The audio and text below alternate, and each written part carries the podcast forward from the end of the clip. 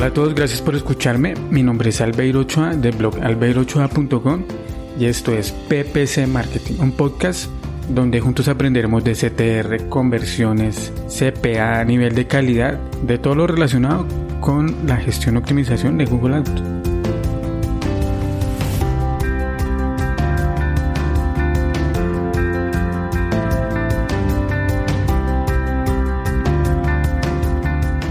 Bienvenidos al episodio número 6 del podcast de PPC Marketing. En el programa de hoy te cuento algunas sugerencias para la configuración básica de una campaña en la red de búsqueda de Google Ads.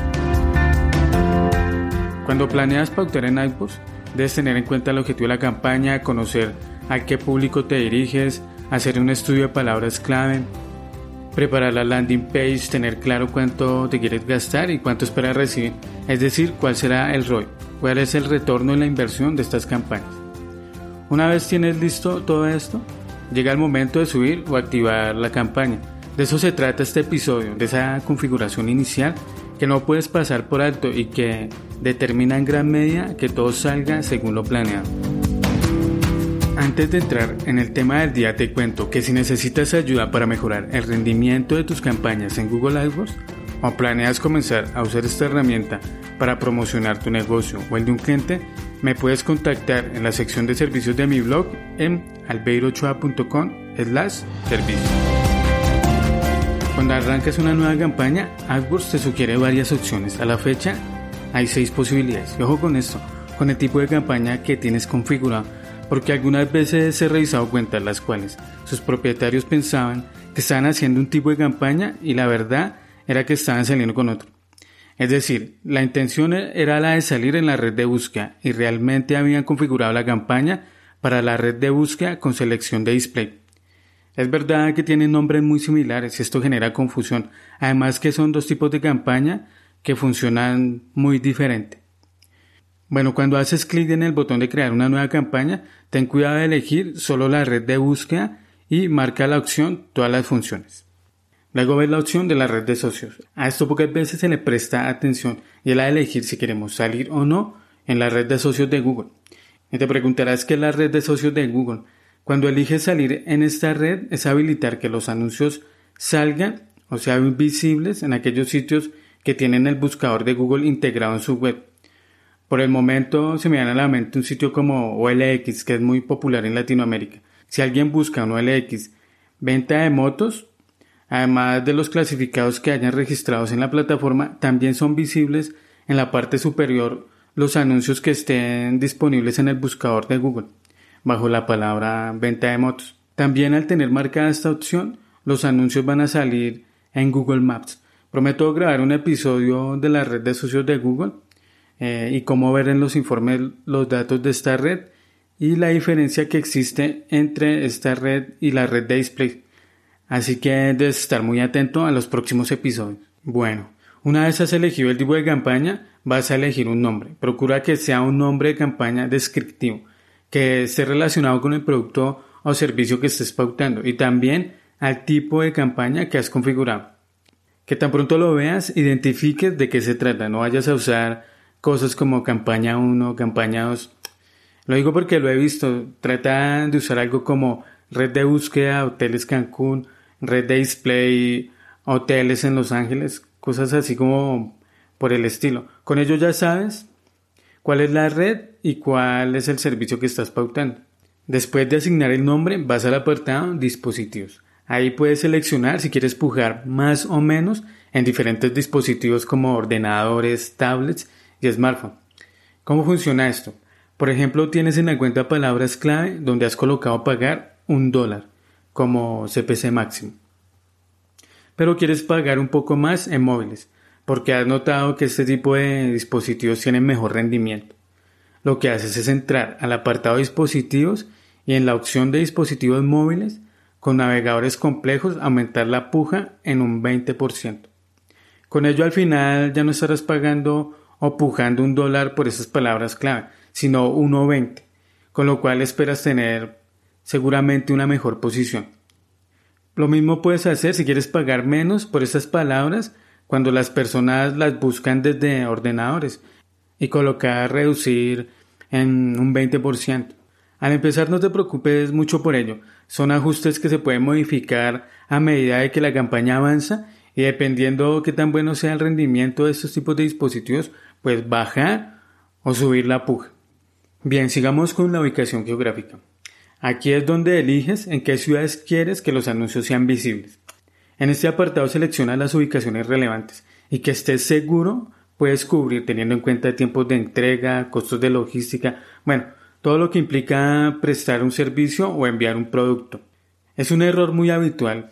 Es muy común que cuando alguien está montando una, una campaña en AdWords o sus primeras campañas, quiera cubrir muchas zonas geográficas con muy poco presupuesto. Una vez un gerente de una empresa de bombas de agua o eran paneles solares, no, no recuerdo bien qué era. Lo que sí recuerdo era que quería anunciarse en Google AdWords y quería posicionar su empresa a nivel mundial.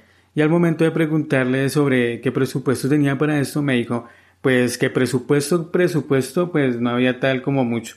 Le comenté entonces que si quería un posicionamiento mundial, pues iba a necesitar pues un presupuesto mundial.